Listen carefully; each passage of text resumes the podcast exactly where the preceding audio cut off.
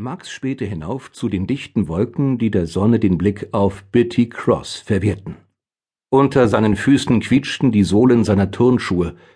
Er presste entschlossen die Lippen aufeinander und lief den Fußweg neben der Steinmauer entlang, vorbei an einem verrotteten Schuppen.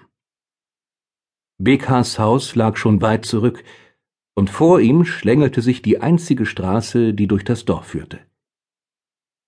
Hier fuhr so gut wie nie ein Auto vorbei, aus keinem Fenster drang Musik, und die leergefegten Gehsteige erinnerten an eine Geisterstadt. In Bitty Cross war es still. Stiller als still. Ein bisschen mies kam sich Max ja schon vor. Ihm war klar, dass es nicht sehr nett war, einfach so abzuhauen, und Bicker sollte sich wirklich nicht dafür verantwortlich fühlen, wenn er sich aus dem Staub machte. Seine Großmutter konnte schließlich nichts dafür, dass jeder ohne Hörgerät oder künstliche Zähne in Bitty Cross an Langeweile starb.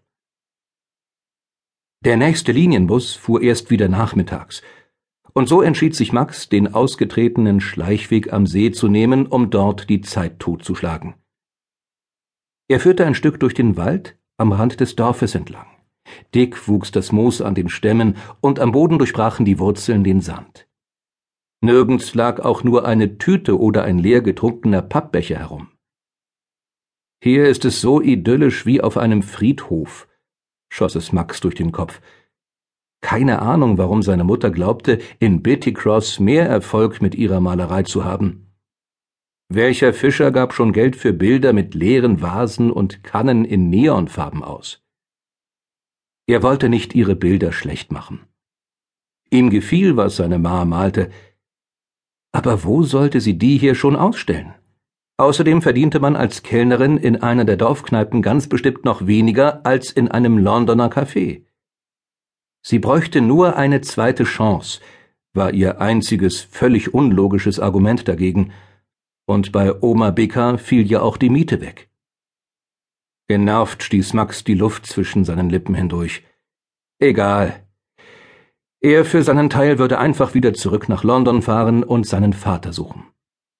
Den Mann, von dem angeblich keiner wusste, wo er steckte. Wenn das mal stimmte. Ab heute würde er der Sache selbst auf den Grund gehen. Jetzt hatte er seine Adresse, und das veränderte alles. Ganz sicher. Außerdem konnte seine Mutter ihn nicht ernsthaft zwingen, mit ihr in dieses Nest zu ziehen. London war sein Zuhause, seit er denken konnte, und in Bitty Cross gab es außer ein paar Wiesen und einer ach so malerischen Steilküste gar nichts. Kein Kino, keinen Fußballplatz, nicht mal Internet.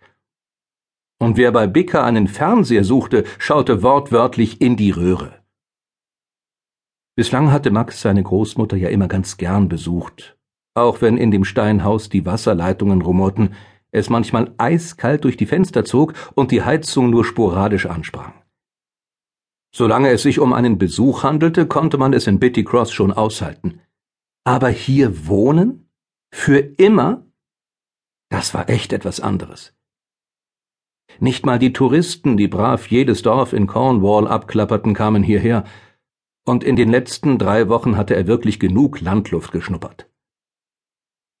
Über Max raschelten die Blätter im Wind, und der Himmel blitzte kaum durch die Baumkronen hindurch.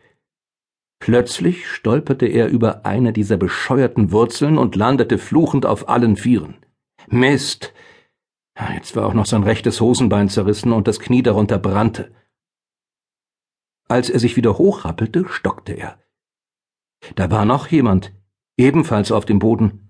Ungefähr zehn Schritte von ihm entfernt lagen zwei dünne Beine mitten auf dem Pfad. Den Rest des Körpers bedeckte ein Busch am Ufer. Max spürte seinen Herzschlag am Hals pulsieren. Während er zögernd auf die zwei Beine zuging, plätscherte irgendetwas im See hinter den Sträuchern.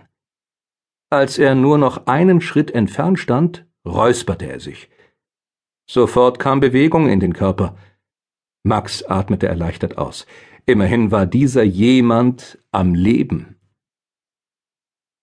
Ein Mädchen kroch unter dem Uferbusch hervor und baute sich vor ihm auf, während sie den Sand von ihrer ausgebeulten Jeans klopfte. Das T-Shirt unter ihrer grünen Kapuzenjacke war vor Dreck schon ganz starr, und der Blumenaufdruck darauf etwa so modern wie Big Hass Nacht.